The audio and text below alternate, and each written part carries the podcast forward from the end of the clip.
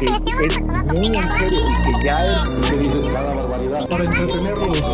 Porque yo con el culo ajeno somos todos juntos, claro. Vamos a ver si eres tóxico.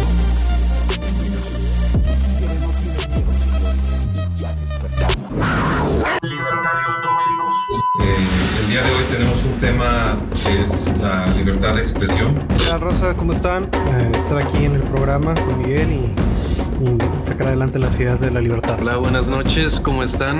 Un gusto estar aquí con ustedes. El, el tema de la libertad de expresión puede sonar un poquito así como trillado, pero en realidad no está nada trillado, porque casi nadie lo trata de una manera libertaria. Eh, me llamó la atención que en la semana, o la semana pasada, ya este tema eh, lo tenemos un poco atrasado, vimos como Ricky Gervais se puso a dar un, un, discurso ante los actores de Hollywood cuando, cuando estaban en los Globos de Oro. No sé si lo vieron. Sí. ¿No? Ah, este. Y bueno, más o menos voy a leer lo que dijo. Dijo: Entonces, si ganas un premio esta noche, no lo uses como plataforma para hacer un discurso político. No estás en posición de dar una conferencia al público sobre nada. No sabes nada del mundo real. La mayoría de ustedes pasó menos tiempo en la escuela que Greta Thunberg. Entonces, si ganas, ven, acepta tu pequeño premio, agradece a tu agente, a tu Dios y vete a la mierda, ¿ok? Ya son tres horas de duración. Bien, pasemos al primer premio. Eso fue lo que dijo y muchas personas mm, se ofendieron, pero muchas otras también sintieron que fue como una verdad que, que debió haber sido dicha. Y aquí pues eh, espero que podamos desentra desentrañar la realidad de si estuvo bien que dijera eso, estuvo mal, qué, qué diría Rothbard. Este, habría que notar que este Ricky Gervais también se refirió a lo de Epstein, de que dijo Epstein no se suicidó, es, que ahorita ya es como un meme. Sí. Y, pero no Ya por es eso deberíamos de pensar que es libertario. ¿Mande? No, que ya es un meme. Ah, sí, sí, es un meme ya. O sea, de hecho ya está muy establecido, ¿verdad? Este, ¿por qué será que, que, que hasta cierto punto se nos hace agradable escuchar una frase como esa? Como la que dijo Ricky Gervais, como que cállense, este, le dice a los actores, cállense, así como que ustedes no opinen, no son economistas. Me recuerda a un, a un artículo que publicó Vanessa Vallejo, que también se lo aplaudieron mucho, que decía, queridos, queridos actores, ustedes no saben nada de economía o algo así. No sé si lo leyeron. No, no lo leí. Este, No, no tuve la oportunidad de leerlo. mm, pues decía algo así más o menos como que, como que si a ella la, la, la pusieran a, perdón. No, que terminando el podcast con gusto lo leo, pero no, no tuve la oportunidad. Sí, Vanessa Vallejo en el Pan Am Post, este, dice algo así como que si ella se pusiera a hacer crítica musical, podría hablar de compases y no sé qué, y que pues podría escucharse más o menos sofisticada, pero que en realidad está diciendo puras estupideces porque ella es economista, y que igualmente le pide a los que no son economistas que no se apasionen tanto en estar defendiendo sus ideas, sus ideas chairas. O sea, más o menos eso es lo que dice el, el artículo. Y por otro lado, eh, fuentes como BuzzFeed y Vice y todas esas que son más conocidas, pero son izquierdistas, dijeron que Ricky Gervais en realidad estaba limitando la libertad de expresión de los actores. Y pues eso es parte de, lo, que me gustaría que habláramos después, de la hipocresía de la izquierda respecto de la libertad de expresión. Este, no sé si tengan alguna ah, alguna alguna cosa que hayan visto acerca de la libertad de expresión o que tengan más o menos que decir ustedes para introducir. Fíjate Oh, sí. que, bueno, yo en lo personal sobre la libertad de expresión, especialmente actualmente con todo esto de lo políticamente correcto, yo creo que se ve de una forma muy notoria coartada. Lo de este Gervais se me hace, o cómo se pronuncia su nombre, Ricky no sé cómo se Gervais. Yo lo digo como se escribe. Bueno, me pareció que él desafió un poco, digamos, todas estas ideas de lo políticamente correcto. Inclusive él antes de, digamos, de hablar, dijo que iba a ser el último, la última vez que iba a estar de host en, en esos premios, por lo mismo de lo que iba a decir.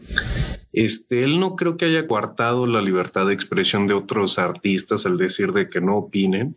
Realmente él no prohibió que hablaran de ninguna forma, simplemente fue una opinión de él.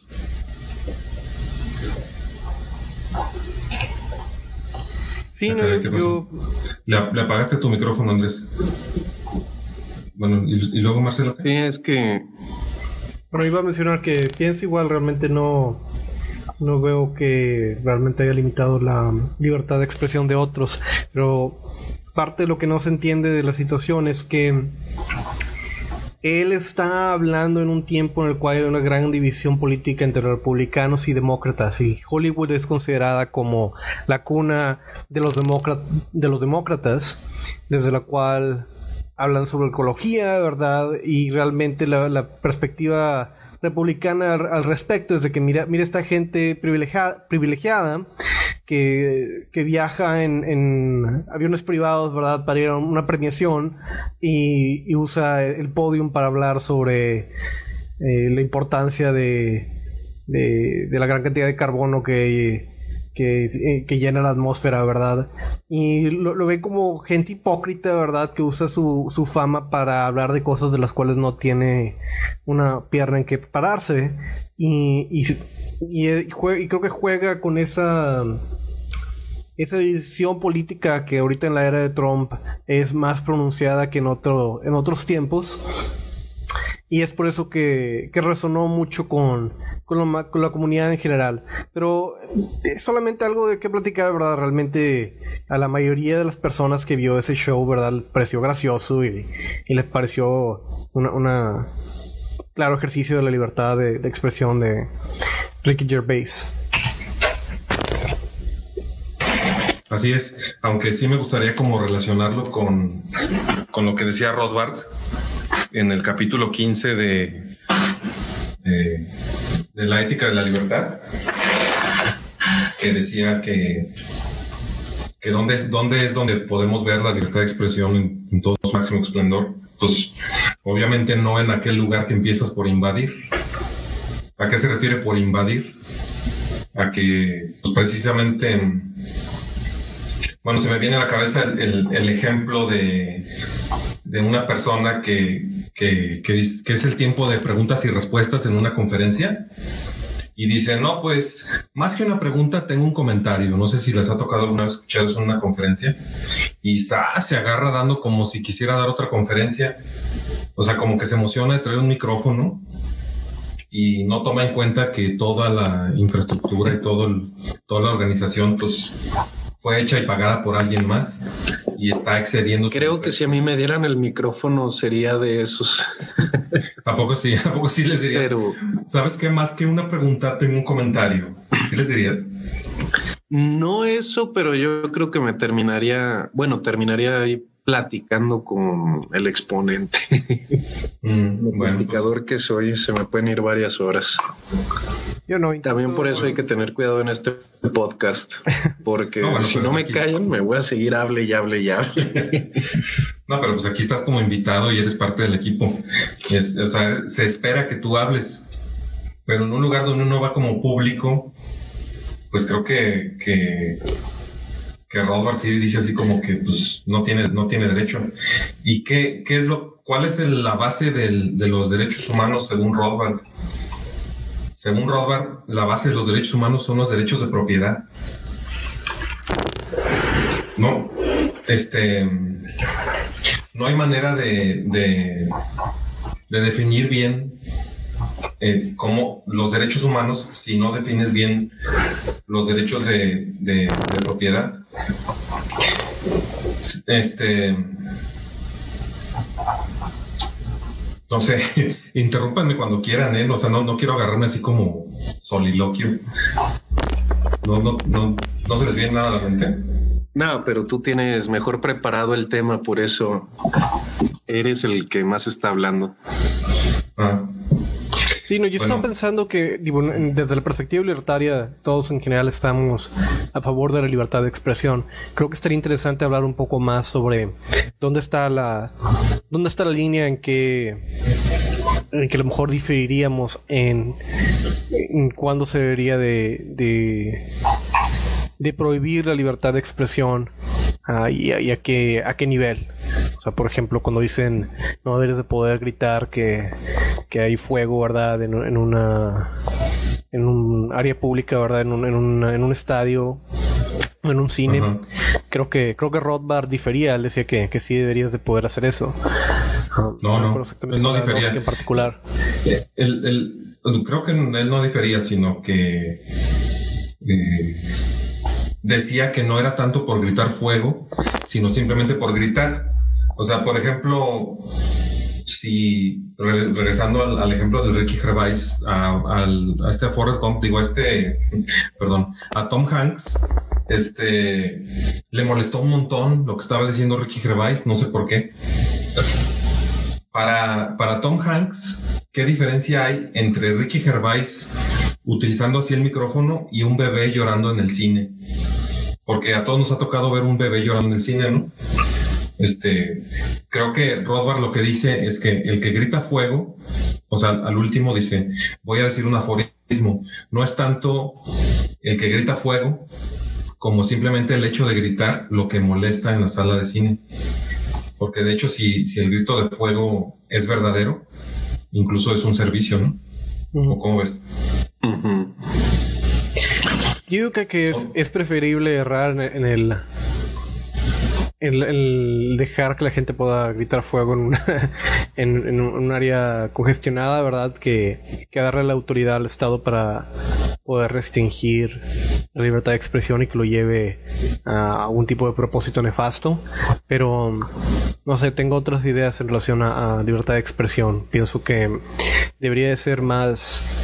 ah, como yo estoy más a favor de eh, derechos relacionales o, o, en- o específicos para digamos, comunidades en, rel- en relación a o en, o en contraste a, simplemente derechos que aplican a todos.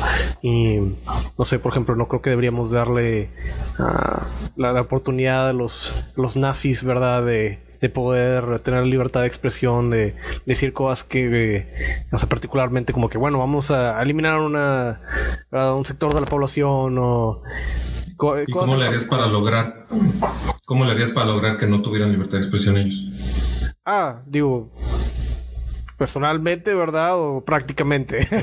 Son dos cosas diferentes. No, pues prácticamente.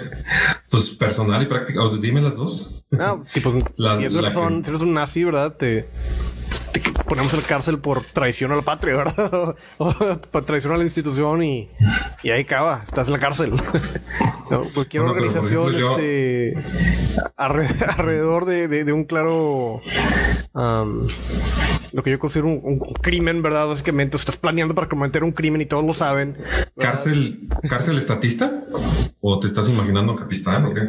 O sea, yo cuando iba en, en agronomía eh, tenía un compañero que no voy a decir su nombre, pero yo lo vi que estaba dibujando así esvásticas, suásticas en, en su cuaderno y, y según él, o sea, según él era nazi. ¿Eso ya entraría dentro de lo que debería estar en la cárcel o todavía no? No, digo, claramente si es una persona haciendo una estupidez, pues, ah, mira, es una persona haciendo una estupidez y, y la verdad es una, más que una cuestión ética, es una, supuesto que es una cuestión de recursos, en qué, qué pérdida de recursos sería ir tras una persona que puso una esvástica en, en su libreta, ¿verdad? Y creo que es una completa estupidez, ¿verdad? Pero de eso quién a gente que se reúne, ¿verdad? Todos los días para planear, ¿verdad? Cómo, cómo llevar a cabo su golpe de estado. Eh, me, me parece que, que ahí está.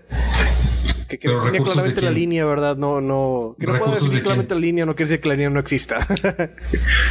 No, es que no se puede definir la línea y precisamente eso es lo que dice Rothbard. Sí, pero Cuando, se, cuando, cuando no se basa en el derecho de propiedad, el derecho de libertad de expresión. ¿Qué ibas a decir, Andrés?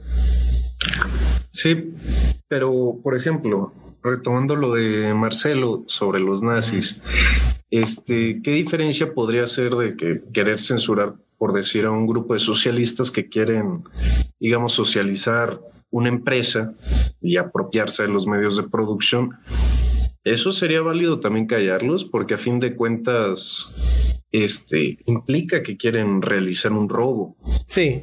Pero o sea, realmente coartaría su libertad de expresión.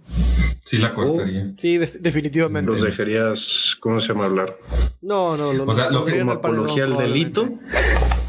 Lo que ya me está quedando muy claro, Marcelo, es que tú no, como que no eres muy rothbardiano, ¿verdad? Yo este, no, no, no creo en la, en la teoría, creo fundamentalmente de Rothbard, de derechos humanos como inalienables o como kantianos. Uh, o sea, él, no, pero no es que sean... Él toma, toma una, una, perspectiva más... Uh, ¿Cómo que kantianos? O sea, Kant diría que los, los derechos humanos son inalienables y que que nacimos con ellos, ¿verdad? Que los derechos humanos es algo intrínseco a las personas y, yo diría que no, que son construcciones abstractas que hacemos para propósitos ah, particulares. bueno, por ejemplo, Bueno, yo agregando a esto, sobre esta opinión de Marcelo. Y por ejemplo, los derechos naturales de los que habla este John Locke, vida, libertad y propiedad, ese, ¿crees que esos son naturales? ¿Crees que eso es intrínseco de cualquier ser humano o también es un constructo? Es un constructo. Es, eh, la, teoría de ah. derechos humanos es eh, similar, pero aquí toda mi, perspectiva secular, ¿verdad? O atea al respecto. Es, viene ese tipo de ideas ah, religiosas, ¿verdad? En los cuales hay cosas que son inherentes, que no necesitan necesariamente una explicación al respecto. Bueno, espérame, Marcelo.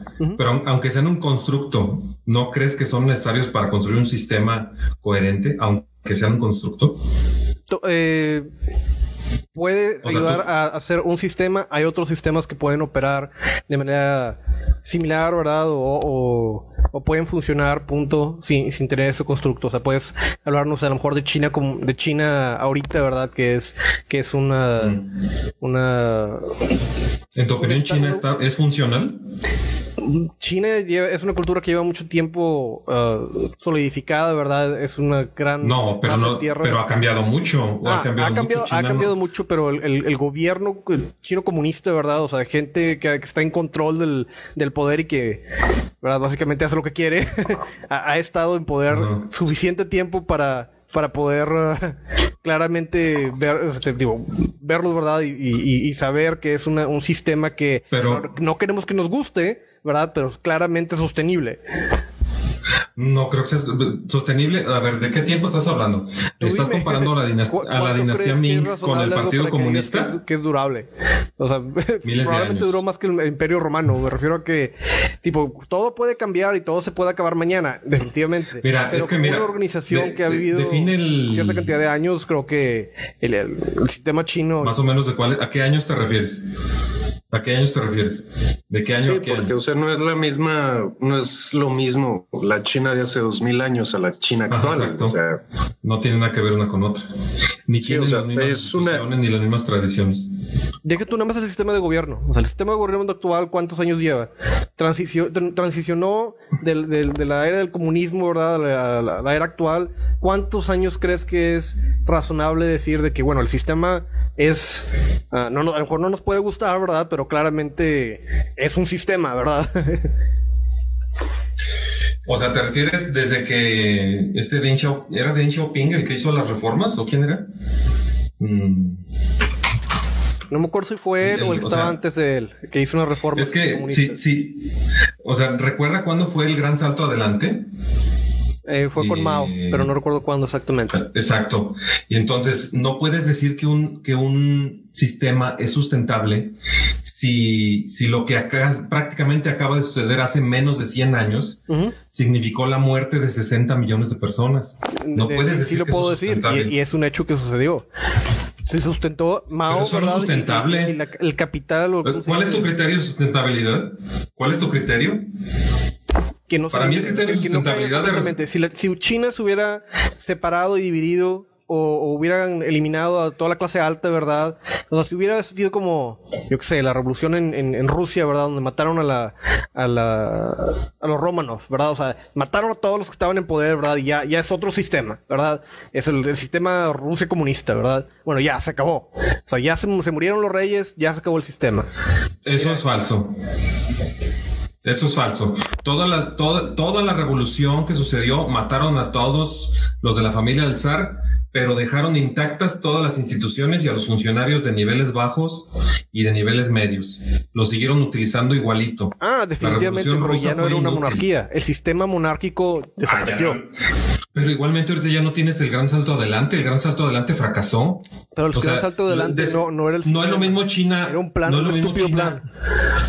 Claro, era un, era un, era un, era un de plan que estaba estableciendo un sistema que hasta se le metió en los calzones a la gente, no te dejaban ni casarte con quien tú quisieras, ni escuchar la música que tú quisieras escuchar. yo no eh, digo que sea bueno, no, no, tenemos que, que, hacer énfasis en el hecho de que, fue sostenible, la gran tragedia que fue. Me, lo, me refiero a que no se volvió completamente el sistema y puedes crear un sistema sin la idea de derechos humanos que, que, que como puede ser Medio Oriente, o sea, este, hay, hay todavía jeques en, en Medio Oriente, eh, pseudo reyes en Medio Oriente que, que a través de sus organizaciones religiosas todavía tienen control sobre el Estado y realmente no tienen el mismo, la misma concepción, supongo que de derechos humanos que, que, que nosotros, ¿verdad?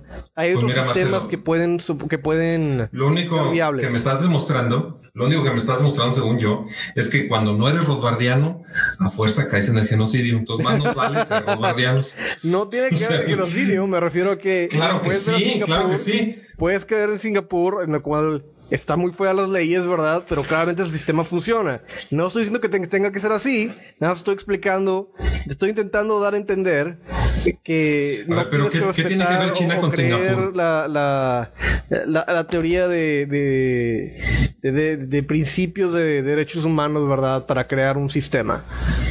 ¿Y qué tiene que ver China con Singapur? A ver, platícame.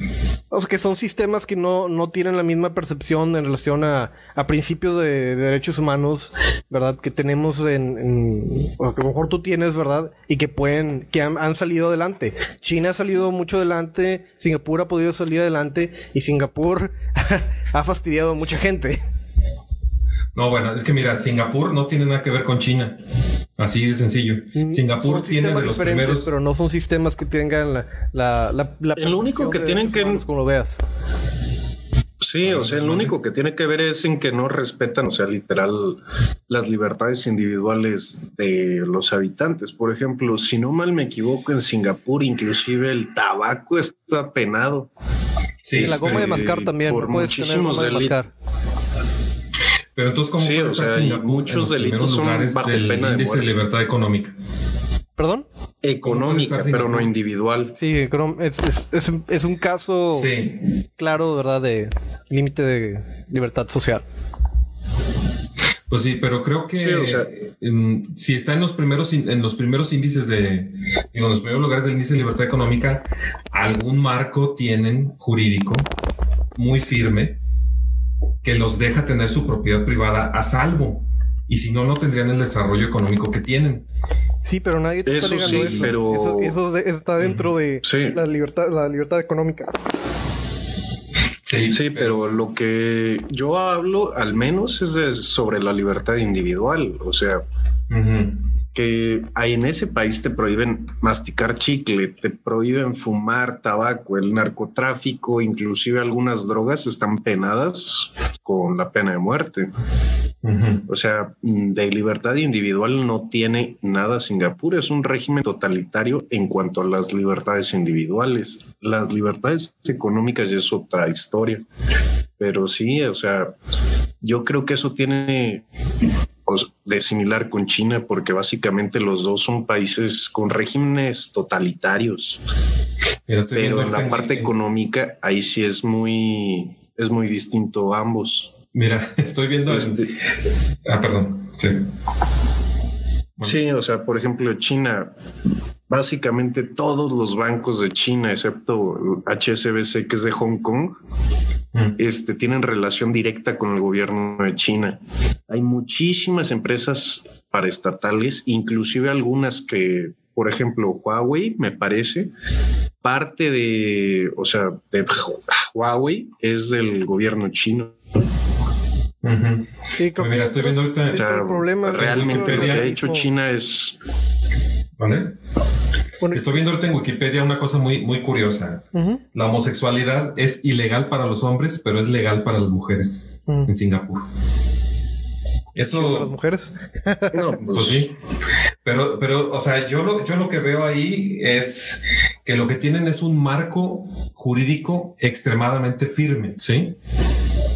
La misma libertad económica les da la oportunidad de tener un marco jurídico tan firme que incluso pueden definir que solamente está permitida la homosexualidad de mujeres y la de los hombres no.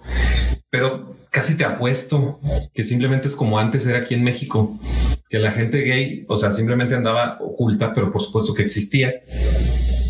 Bueno, O sea, en, mira, puede yo ser tengo o no, ser, o no- o no ser así, Miguel, pero el, el punto que quiero hacer Mm.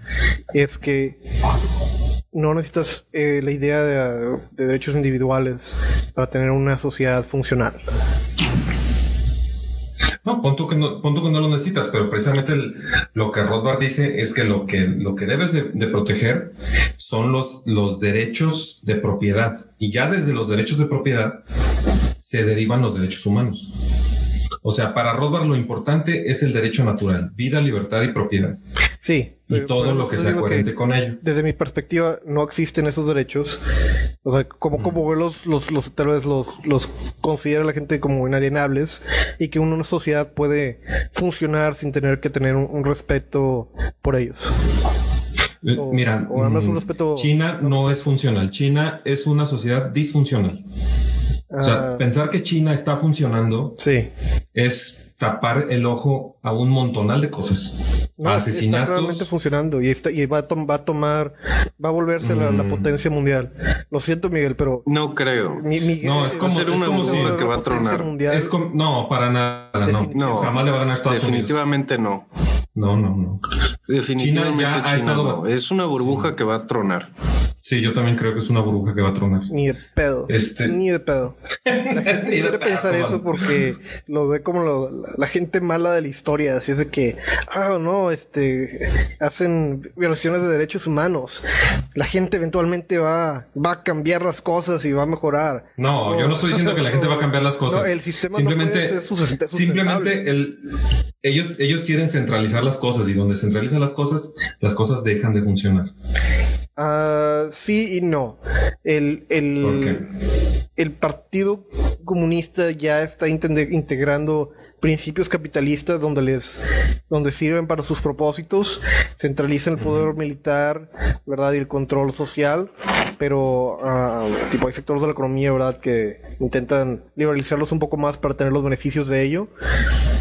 Eh, te digo, o sea, China va a salir mucho más adelante que los Estados Unidos. Tiene una estructura, tiene una estructura mucho, mucho mejor para poder ah, li- lidiar con los problemas y tiene una, tiene una visión no que, que no, no cambia cada, Tener- cada ciclo.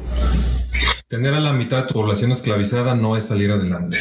O sea, por ejemplo, ahorita te pregunto, ¿para ti era muy sostenible entonces la cultura en los tiempos antiguos en que se basaba en la explotación de los esclavos? Puede ser un sistema- Y eso es, Puede ser un sistema que, se- que, que, que salga adelante. O sea, no, no, no lo condono moralmente. Solamente que es, eso es lo que estoy intentando hacer. el- o, o hacer el punto de que la gente ve sistemas que no los ve moral y, y piensa que no es sustentable. Y es de que no, es circunstancialmente, es, es circunstancial. A veces eh, se revela la gente abajo, ¿verdad? Y a veces la tecnología permite tener control sobre la sociedad, ¿verdad? Y no hay forma de sacar al opresor del poder. Es, es muy circunstancial. La gente quiere pensar esto como si fuera una historia moral cuando no lo es. Es nada más, es nada más un hecho. Piense cuánto tiene que durar un sistema, o sea, pues nos ponemos de acuerdo y decimos, mira, si el sistema no se cae, cierta cantidad de años, claramente es un sistema que, pues básicamente está, está funcionando, no funciona Oye, como nosotros idealmente quisiéramos. Entonces me imagino, moral. Marcelo, que ves, me imagino que ves muy funcional Venezuela de la actualidad. Porque Venezuela de la actualidad y Cuba durante tantos años han, han sostenido su régimen. Sí. Y si para ti el criterio es sostener un régimen, Sí. entonces te gusta Venezuela, te parece que es muy funcional. Está, es funcional, está, está, está manteniendo. No, el pues entonces ya estamos, ya sonamos, pues ya, ya, ya Venezuela y madre Cuba si son, cosas- son un poco, son un poco, son diferentes. O sea, depende de, bueno, es, es, es debatible, pero hay una diferencia entre acabarte completamente tus recursos y tener pocos recursos y mantenerte en control. Si el sistema no desaparece, aunque la gente esté muriendo y claramente sean situaciones inmorales, ¿verdad? El sistema es funcional. El sistema hace lo que quieres que funcione. Tú puedes crear un sistema operativo que cada cinco minutos, ¿verdad? Te suene una alarma, ¿verdad? Y que sea nocivo, ¿verdad? Para tu salud mental, pero te está haciendo para lo que está siendo programado. O sea, el- la- de nuevo, el- creo que no sé si lo estás entendiendo mal o lo que me refiero, ¿verdad? Pero refiero que un, un sistema inmoral, ¿verdad? Eh, o parasitario, ¿verdad? Puede, puede perpetuarse, ¿verdad? Y puede ser funcional. O sea, hay parásitos, ¿verdad? Que terminan todo su ciclo y- Mira, es que mira, y, ahí está el parásito. para, O sea, para declarar de algo, vida. para declarar, para declarar algo funcional o disfuncional, yo nada más conozco tres criterios. Uno, el histórico, otro, el ético y otro, el utilitario. Bajo los tres criterios, Cuba, Venezuela y China son un fracaso.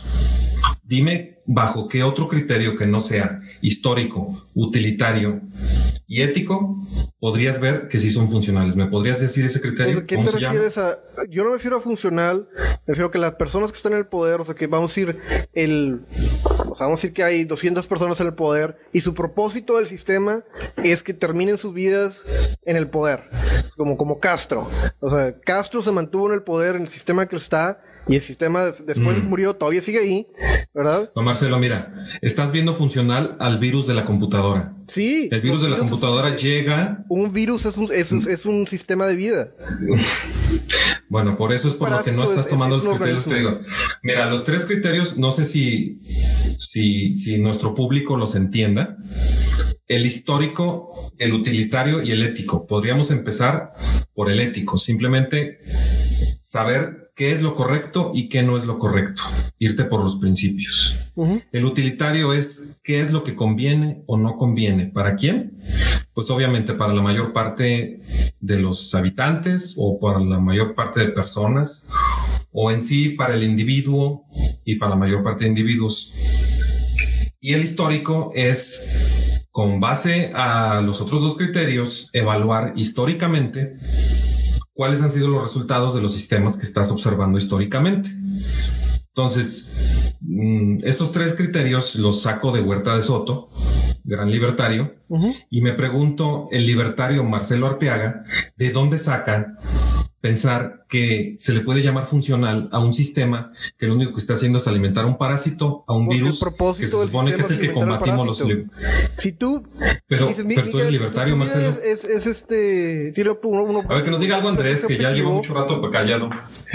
Andrés, dinos algo. ¿Tú qué opinas? ¿Cómo está? A lo mejor está ocupado. Ah, perdón. No, No, ya, fíjate, ya los estoy escuchando. Este, en cierta parte Marcelo tiene razón. O sea, Gracias. el sistema realmente funciona para mantener, digamos, los que están en el poder en el poder, nos guste o no.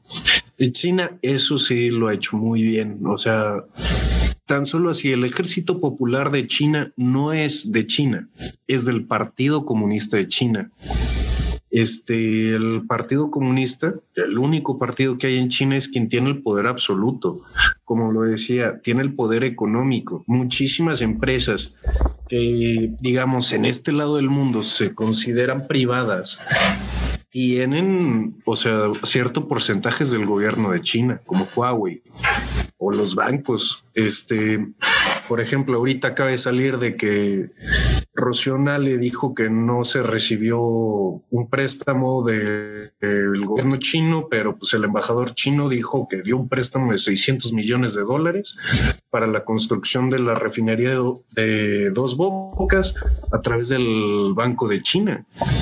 Este, el gobierno chino sí, digamos, tiene todo controlado. Y si retomamos el tema de hace rato de la libertad de expresión, también ellos manejan sus propias redes sociales, prohíben lo que quieren. Este, si pueden ver, por ejemplo, los casos de censura en China de las películas estadounidenses, tienen prohibido toda película que se vaya a transmitir en China usar la palabra libertad, democracia, tener referencias sobre homosexualismo, este o LGBT o como quieras llamarlo este, y tienen muy puntuales qué cosas están prohibidas y qué no. O sea, hasta Winnie Pooh está prohibido.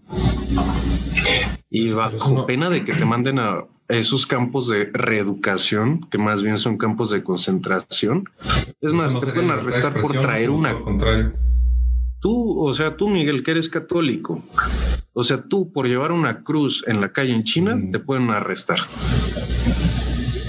O sea, y es un secreto a voces que tienen campos de concentración donde. Pero entonces estamos ya confundiendo los términos, porque ahorita hablabas de libertad de expresión. O sea, eso es totalmente en contra de la libertad de expresión. Sí, por eso te digo, China, o sea, de retomando el tema, tiene un sistema, digamos, tan totalitario que coarta como quieren la libertad de expresión, la libertad de prensa, la libertad de credo. Y creo que todos esos van de la mano. O sea, al llamarle este funcional, funcional a algo es como suponer que, que cumpla cualquier función es igualmente válido. Pero no es igualmente válido un sistema donde se evita el sufrimiento que un sistema donde le vale el sufrimiento al individuo. Ah, no. Claro, claro, claro. Pero, o sea, lo que yo le doy la razón a Marcelo es que el sistema chino ha funcionado para mantener a los mismos en el poder. Nada más, no otra cosa pues no pasa mis criterios históricos, eh, éticos y, eh, Actualmente, o sea, sí está funcionando. No, actualmente está funcionando para mantener en el poder quienes están en el poder, nada más. Pero yo económicamente creo que China va a ser una burbuja que va a reventar. Sí, yo también. Pero bueno, regresando al tema de la libertad de expresión. Sí, que nos fuimos muy lejos. Sí. Se ha llegado a afirmar de modo temerario que la libertad de expresión no es nada para Rothbard, pero yo creo que es al contrario, como les decía, del capítulo 15 de la ética de la libertad. Rothbard en su sistema de derechos naturales nos da bases para la mayor libertad de expresión posible, al contrario de China dentro de los límites integrales implicados en el derecho natural, a tal grado que podría decir que la libertad de expresión es absoluta en tu propiedad natural. Por ejemplo, en un extremo ejemplo, dentro de tu mente, ¿qué límites tienes para expresarte? Ninguno. Incluso tú podrías llegar a censurar tus propios pensamientos, pero ni sería censura ni sería expresión porque está dentro de ti. Pero de ahí en más es totalmente ilimitado. Ahora, mm, en el paso que sigue, dentro de tu casa, ¿cabe algún límite a lo que puedes expresar? Pues es, tu propiedad y se supone que prácticamente no. Ahora vamos al pues ejemplo contrario. Ah, mande. Sí, es que es como se llama, yo creo que, o sea, cuando dices en tu propiedad, tú realmente, digamos, como bueno, yo no soy, pero por ejemplo, como cabeza de familia, que le prohíbes a tu hijo decir ciertas cosas o tales cosas, o sea, no sé ahí qué para eso, porque o sea, realmente la definición de libertad de expresión es muy ambigua. O sea, en cuanto a qué, ¿cómo decir? ¿Qué, qué aspectos ocupa, cuáles no? Por ejemplo, que un niño le prohíban decir groserías en su casa. ¿Coarta la libertad de expresión? No sé. Eh, Pero a fin de cuentas... el niño no tiene derechos de propiedad en esa casa. La casa es de los papás. Sí, o sea, si es tu propiedad, ¿estás en todo el derecho de coartar la libertad de expresión? Estás en... o sea, por ¿Dentro de tu propiedad? Sí. O sea, tú, tú puedes tú puedes exigir a las personas que, que, que tengan ciertas pautas en su, en su expresión y que respeten tu propiedad. Es como el ejemplo Y que por ejemplo- del-. ¿Qué? Y si Mark Zuckerberg de un día para el otro dijera que está prohibido hablar sobre capitalismo en Facebook, Tendría todo el derecho. ¿sería coartar la libertad de expresión? No, según Rothbard no. O sea, tenemos, mientras no sea forzoso tener Facebook por ley, tenemos, su- supone- se supone que tenemos toda, el- toda la libertad de hacer nuestras propias redes sociales o de irnos con la competencia. Entonces, Mark. Zuckerberg podría correr a todos los libertarios de Facebook si él quisiera. Y mal haríamos los libertarios en querer que el gobierno lo obligue a que haga lo contrario. Yo, por ejemplo, cuando en mis, en mis recientes etapas, o sea, todavía después de que fui Chairo, según yo ya era libertario, yo fui de esos que cayeron en el discurso de la neutralidad de la red, pues porque todavía no estaba bien informado. Yo pensaba que la neutralidad de la red era buena, pero en realidad no es así. ¿O tú qué opinas? Bueno, ¿todos están por ahí? Neutralidad de la red, este, ¿Has escuchado no, o sea, realmente. Sí, sí, sí, sí, pero yo tampoco creo que exista. O sea, sí está muy coartado lo que podemos, o bueno, está muy, ¿cómo decirlo? Sí está restringido lo que podemos hacer y ver. Este, y también, o sea, inclusive yo creo que pa- depende de cada país. Por ejemplo, hay, hay gobiernos y hay uno, o sea, podría decir el ejemplo de China, pero por ejemplo, en Australia, este sí existen ciertas páginas de internet. Ahorita no tengo el dato, pero lo había leído hace varios meses que no puedes acceder desde Australia. Este, ¿por qué? Porque el gobierno prohibió esas páginas. Este, por eso no creo que exista una neutralidad en la red. O sea, No, realmente. No, él, él está hablando, Miguel está Está- hablando sobre una, una ley en particular de neutralidad de- de la, Sí, de la red. era una trampa. No sé cómo decían en Ujú. Star Wars. It's a trap. O sea, era, te, te decían, te doraban la píldora y te engañaban y tú pensabas que, ay, sí, vamos a salvar el internet y en realidad lo estabas, lo estabas condenando a lo que es ahorita. Porque a pesar de que se supone que no pasó esa ley, pues nos han seguido atacando por todos lados. Sí, ese- por eso el lo internet ya no es lo hacer, que si mal no recuerdo, es hacer el internet una utilidad pública y tener injerencia, más injerencia, que el gobierno tuviera más injerencia sobre la operación del internet, era una manera de, de expandir el poder gubernamental hacia las redes cuando no tenían realmente un poder para constitucional para hacerlo. Pero Mm. Ahí el, el tipo, desde la perspectiva libertaria claramente es que el gobierno no debería poderse meter, pero así lo venden, ¿verdad? Normalmente te venden las cosas como lo contrario a que es, decir, el acto patriótico, ¿verdad? Es, es completamente en contra de los principios de la constitución, ¿verdad? Este, ley, o sea, las leyes normalmente tienen el nombre completamente contrario a lo que, a lo que están eh, promoviendo. Y, um, es un, es un claro ejemplo de que lo, lo escuchan como, ah, neutralidad de, la, de las redes, justicia social, o sea, no, no, no, Ajá. es completamente lo contrario a, a justicia. Es, La Secretaría del Amor. sí, no, es, es un ejemplo de una, una, una táctica mediática para fastidiar a la gente y darle más control al Estado, ah, por razones políticas, pero creo que en este caso más que nada fueron militares, eh, que la, el gobierno tiene mucho miedo de que eh, le entren ataques eh, cibernéticos y no tiene medios legales para protegerse de cierta manera. Que fíjate que los gobiernos y muchísimas empresas privadas utilizan, digamos, redes de internet todavía más profundas que la Deep Web. Este, donde digamos sí está muy restringido todo el tipo de conexiones que pueden entrar para protegerse de esas cosas. Este, yo más bien creo que el que la cosa va más bien por una especie de control sobre lo que pueda pasar. Por ejemplo, ahorita en Virginia, que ya está llegando la Guardia Nacional por, según milicias armadas que están en contra del control de armas en Hong Kong, que se estaban organizando para las manifestaciones a través de Internet. yo creo que va más por ese lado que para protegerse como tal. Sí, claro. Bueno, también me gustaría hablar un poquito de la libertad de expresión específicamente en México. Este, estuve investigando, este, antes en el Código Federal Penal había una cosa que se llamaba delitos contra el honor. O sea, la difamación, la calumnia, eran delito. Si tú ibas y decías algo que era difamación según esto o calumnia en contra de un político, ese político te podía meter a la cárcel de manera penal, como si hubieras matado a alguien. Eh, esos delitos están derogados ya en el Código Penal Federal y en el Código Penal de Guanajuato también desde 2018, apenas desde 2018, porque yo hace dos años me fijé y todavía estaban, pero ya en el 2018 ya están derogados también. Esto podría verse como un... Mande.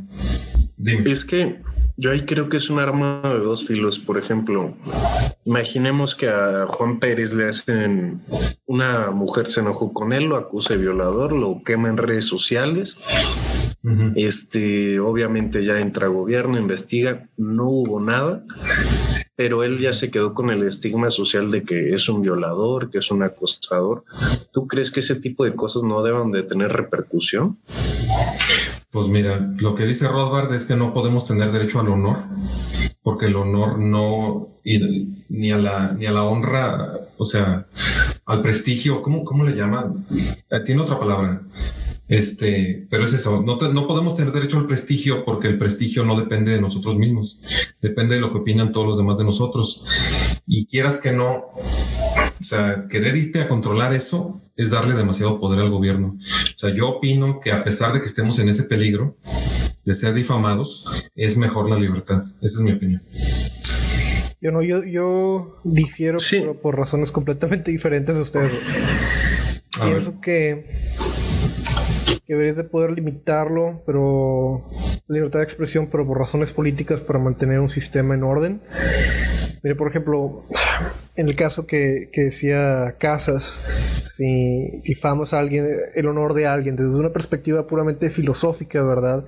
Eh, Miguel está, está bien desde la perspectiva libertaria porque no tienes un, un derecho positivo a, tu reputación. Tu reputación es de cierta manera como un regalo, como una percepción social de la cual no tienes tú un, un control o un derecho eh, o una responsabilidad hacia otra persona. O sea, no tienes una responsabilidad pensar de alguna manera de otra persona y las personas no tienen una responsabilidad de, de tenerte en algún tipo de estima moral eh, por eh, como, como una, obligación que pudieses exigir. Entonces sí hay gente que desgraciadamente van a ser a través de mentiras van a, difamar, pero si realmente quieres llegar, quieres llevar la idea de la autonomía personal y la autonomía, uh, sí, básicamente la autonomía personal a sus conclusiones lógicas, esto entraría dentro de una situación en la cual se debería de respetar una situación no óptima para la sociedad en general, en este caso en particular, aunque puede o no ser bueno para la sociedad en, general. Y eso es lo que voy, creo que, que la diferencia de, de opinión en relación a Casas que se preocupa por por la conclusión, lo está viendo desde una, una, perspectiva utilitaria. Lo que piensa más o menos Casas, como lo entiendo, es, bueno, esto no es claramente una situación en la cual, si hubiera repercusiones por una mentira, habría un mejor, la, la sociedad funcionaría más óptimamente, y eso es circunstancialmente cierto. En general, probablemente sí, pero no es pero, viola el principio de, la autonomía personal. Yo lo, lo vería de otra manera en, relación a que está justificado el, la prohibición de difamación por fines políticos. Supongo que mientras la gente que lo esté utilizando sea parte del partido que yo que, a la cual estoy a favor. O sea, creo que es, es una, mm. es una, es una herramienta útil contra enemigos y siempre se ha usado así. O sea, Napoleón creo que para tener un buena, una buena moral o standing en la comunidad prohibió que le llamaran a un puerco Napoleón. no le puedes llamar, hay una ley que prohibía que le dijeras a, un puerco Napoleón, o le pusieras el nombre a un puerco de Napoleón. Y cosas así que cortaban la libertad de expresión, creo que fastidió mucho la prensa cuando, cuando tomó control y los cortó mucho la libertad, pero para mantener un, un régimen. Y, y, eso finalmente es, es normalmente el propósito de, de Ya, no me da confianza tu criterio de querer mantener regímenes. este, pero bueno, pues yo, lo que le estaba comentando. Hubo hace poquito, ¿no?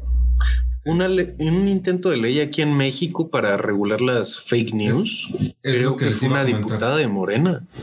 Sí, es lo que Sí, este que realmente eso de las fake news es lo que mantiene eh, de muchas formas el régimen actual. ¿Cuántas páginas no hay? Chapucero, el gato político, tipo de páginas que te inventan que la oposición literal come bebés, casi, casi, pero te inventan así una historia horrible, pero ya te metes a leer y divagan mucho, pero nunca llegan a decirte nada, sino como que son puras especulaciones y cosas, ¿cómo decirte? Ya inclusive tildando en teorías conspiranoicas.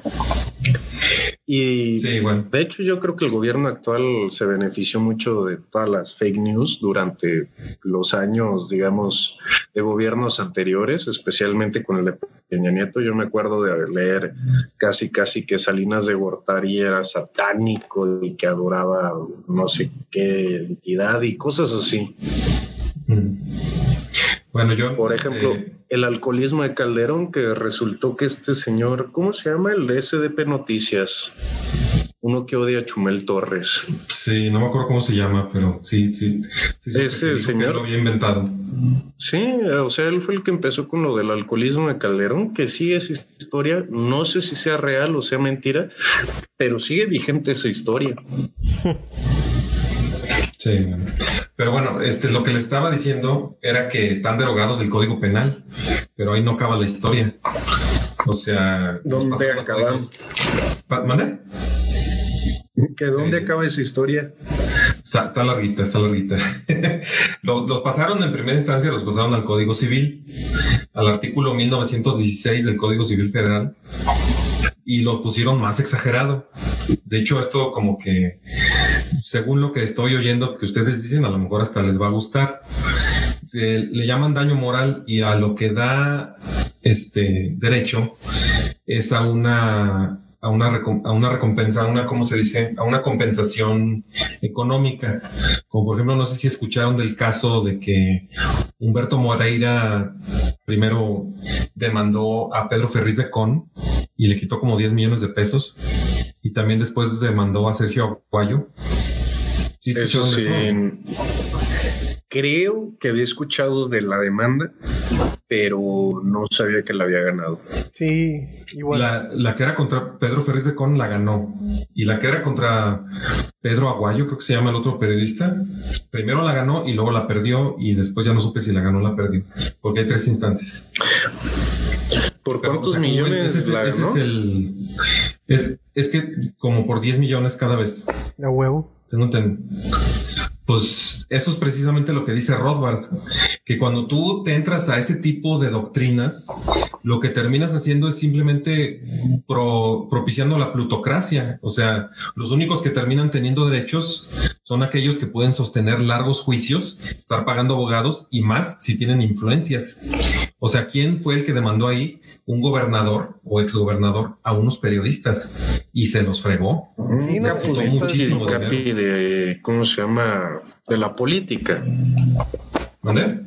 Pero yo tengo una pregunta para ambos sobre el mismo tema de libertad de expresión. ¿Ustedes creen que el peje, al, digamos, en sus mañaneras y todo, al no querer responder a algunos medios y estarlos tildando que son medios conservadores, neoliberales, fifi, etcétera, etcétera, y no responderles, cuarta de cierta manera la libertad de expresión o más bien de prensa?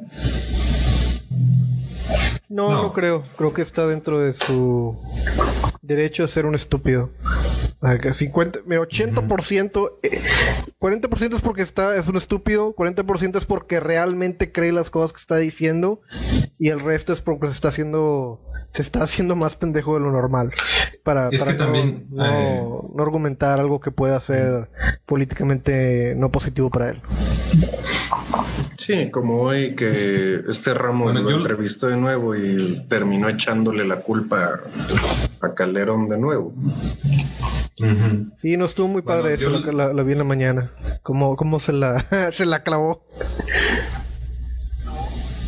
Pues Sí, yo no creo que ya Ramos con no lo van a dejar Pero bueno, a mí lo, lo que me gustaría comentar respecto a eso es cómo la respuesta de Sergio Sarmiento cuando ya no me acuerdo qué fue lo que pasó, pero, pero dijo, la única solución en vez de coartar la libertad de expresión es más libertad de expresión. O sea, que sea menos costoso que tú respondas. O sea, libertad de expresión se, se remedia con más libertad de expresión, no con menos. Por ejemplo, el, el, el problema con lo del peje es que no hay suficiente libertad de expresión. Tú no puedes ir a la mañanera, están súper escogidos los, los reporteros. Es raro que vuelvan a invitar a Jorge Ramos, pero a Gilberto Lozano no lo invitan. A, a- a aquel que lo En un año que- solo. O sea, Ramos hace exactamente un año fue por primera vez y la segunda fue un año después. Ajá. O sea, bueno, que también se me hace curioso que las dos intervenciones de Ramos fueran sobre el mismo tema y de manera muy tajante y puntual. O sea, de que lo tenía ensayado lo- y muy planeado lo tenía. Pues Pero en sus un año fue dos veces. le están dando pocas oportunidades de expresarse. A lo mejor incluso hizo promesas de no sabe qué, no toco ese tema. Voy a estar mansito. A lo mejor mintió, pero eso no importa. O sea, para mí todo eso está dentro de la libertad de expresión. Incluso mentir o lo que decía hace rato Marcelo, eh, de que nazis y que puedan tener libertad de expresión en Internet los nazis y los socialistas y los comunistas y todos, los de Assassin's Creed, todos, que tengan libertad de expresión, todos. La libertad de expresión no ser, no, el problema de la libertad de expresión se remedia con más libertad de expresión. Esa es mi una, una manera y es, y es circunstancial. ¿Por qué? Mira, la, la manera que yo lo veo es similar a lo que decía Hitler. Hitler intentó literalmente hacer un coup d'etat. Su objetivo era derrocar al gobierno. Y después de que intentó derrocar al gobierno con él y con sus amigos, él y sus amigos intentaron derrocar al gobierno, lo metieron a arresto, no creo arresto domiciliario, lo, no, no, era un arresto con buenas condiciones. O sea, como que lo tenían en una librería y tenía. Lo, tenían de que en muy buenas condiciones. O sea, él, él literalmente era un traidor. Y la, la manera en la que respondió el Estado es de que sí, mira, te vamos a dejar que, que estés aquí en este planeando más este cómo vas a destruir, no, destruirnos en el futuro. Y eventualmente fue lo que hizo. Yo lo que estoy diciendo es que claramente, y lo, y lo que él decía es de que esto me parece una, una completa estupidez. O sea, mi enemigo me está, me está dando las propias armas que necesito para fastidiarlo. Es circunstancial si, si más libertad de expresión va a solucionar el problema o no. En Venezuela, por ejemplo, eh, de- antes de que llegara Chávez, ¿verdad? La libertad de armas y libertad de expresión le ayudó a llegar y tomar control sobre el sistema. Ya una vez que entró, pues ya, ya se acabó la libertad, ¿verdad? Excepto para él y la gente que estaba a favor de él. Pero, pero claramente en, en ese, en ese lapso, ¿verdad? La, la libertad de expresión lo ayudó el, el poder eh, llegar al poder. Bueno, eso es, es- eso es lo que quería decir yo al último en el quería que el último tema fuera la hipocresía de la izquierda con la libertad de expresión, que cuando son oposición la exigen y cuando ya son gobierno la eliminan por completo. Pero eso no, no, no hace que la libertad de expresión nada más circunstancialmente sea remediada con más libertad de expresión. Simplemente hace que, que veamos la hipocresía de la izquierda, ¿no? Mira, la, la pregunta es si alguien... Fíjate que, bueno, yo pienso que también, o sea, de si, si quieres hacerlo tú, Casas. De si quieres ¿quién tú habla? habla, Marcel. Ok. Mira, Este, es- bueno, este, Dale, yo, dale, dale. No. No, yo quería contradecir un poco a Miguel porque siento que no es exclusivo de la izquierda. De hecho, creo que de grupos conservadores igual. Y ahorita se me vino a la mente un caso muy puntual sobre eso, y es de la música. Por ejemplo, en los ochentas en Estados Unidos hubo una demanda con, de muchas organizaciones conservadoras contra los músicos de rock. De hecho, Dee Snyder, el vocalista de Twisted Sister, fue, digamos, el que representó a estos músicos y perdió la demanda. Y a raíz de eso hizo una canción, We Are Not Gonna Take It, porque querían censurarlos. En lo que terminó todo fue en el en la estampita esa de que de contenido explícito que se le pone ahora ya a los discos de música. Este, pero realmente fueron grupos de derecha los que querían censurar. Pero a la vez, por ejemplo, esa misma música estaba prohibida en la Unión Soviética. O sea, yo creo que es como se llama. No, no veo.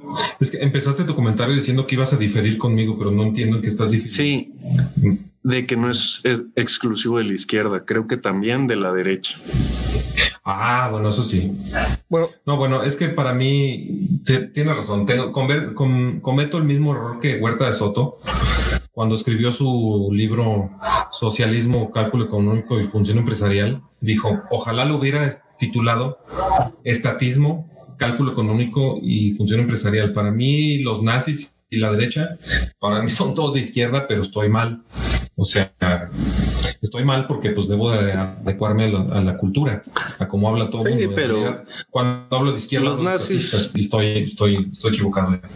Sí, no, sí, de hecho de bueno, este Hayek en su libro de Camino de Servidumbre, de hecho habla sobre las raíces socialistas nazis, eh, que era una especie de socialismo ahora sí que nacionalista, no internacional, en eso digamos difería con Marx, la ideología nazi, este, pero a fin de cuentas yo también los considero ellos de izquierda, este, por lo mismo de que socializar entre comillas, que era más bien que el gobierno tomara control de ciertos sectores privados y demás, este, pero no de manera a lo mejor tan radical como en la Unión Soviética pero también, por ejemplo, en ese régimen también, entre comillas, de derecha, como popularmente se le dicen al nacionalsocialismo, este, también la libertad de expresión estaba muy coartada.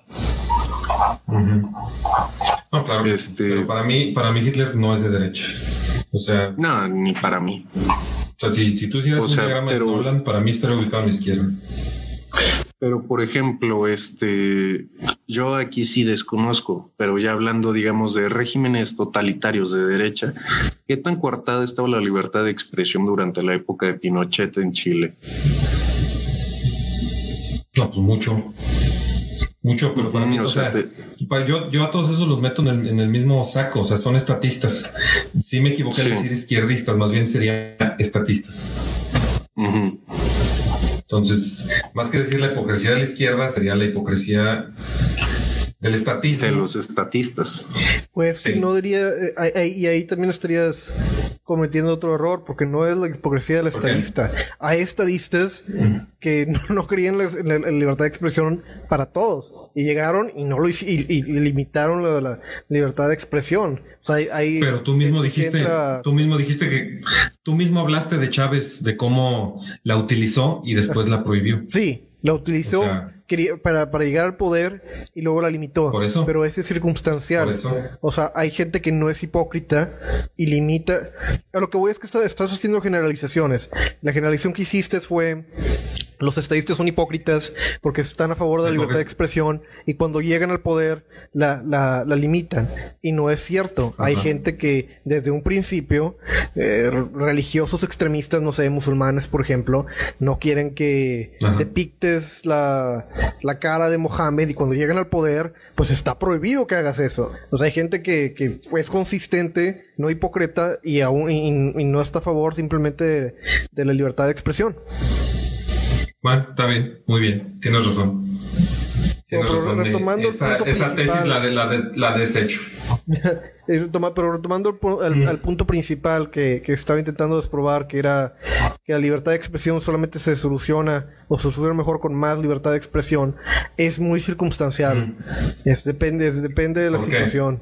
A veces, a veces es mejor la, la represión para, para que salga un, producto, ¿verdad? O, o- una, ¿cómo se dice? Un- una situación adelante, como tú la, la quieras, y otras veces, pues a lo mejor entre más pleito interno exista, más, este, menos escuchen es- esas voces. Es, es bien circunstancial. Pero ¿con qué criterios, Marcelo? Porque ya con lo que hablamos hace rato ya, ya no sé cuáles son tus criterios.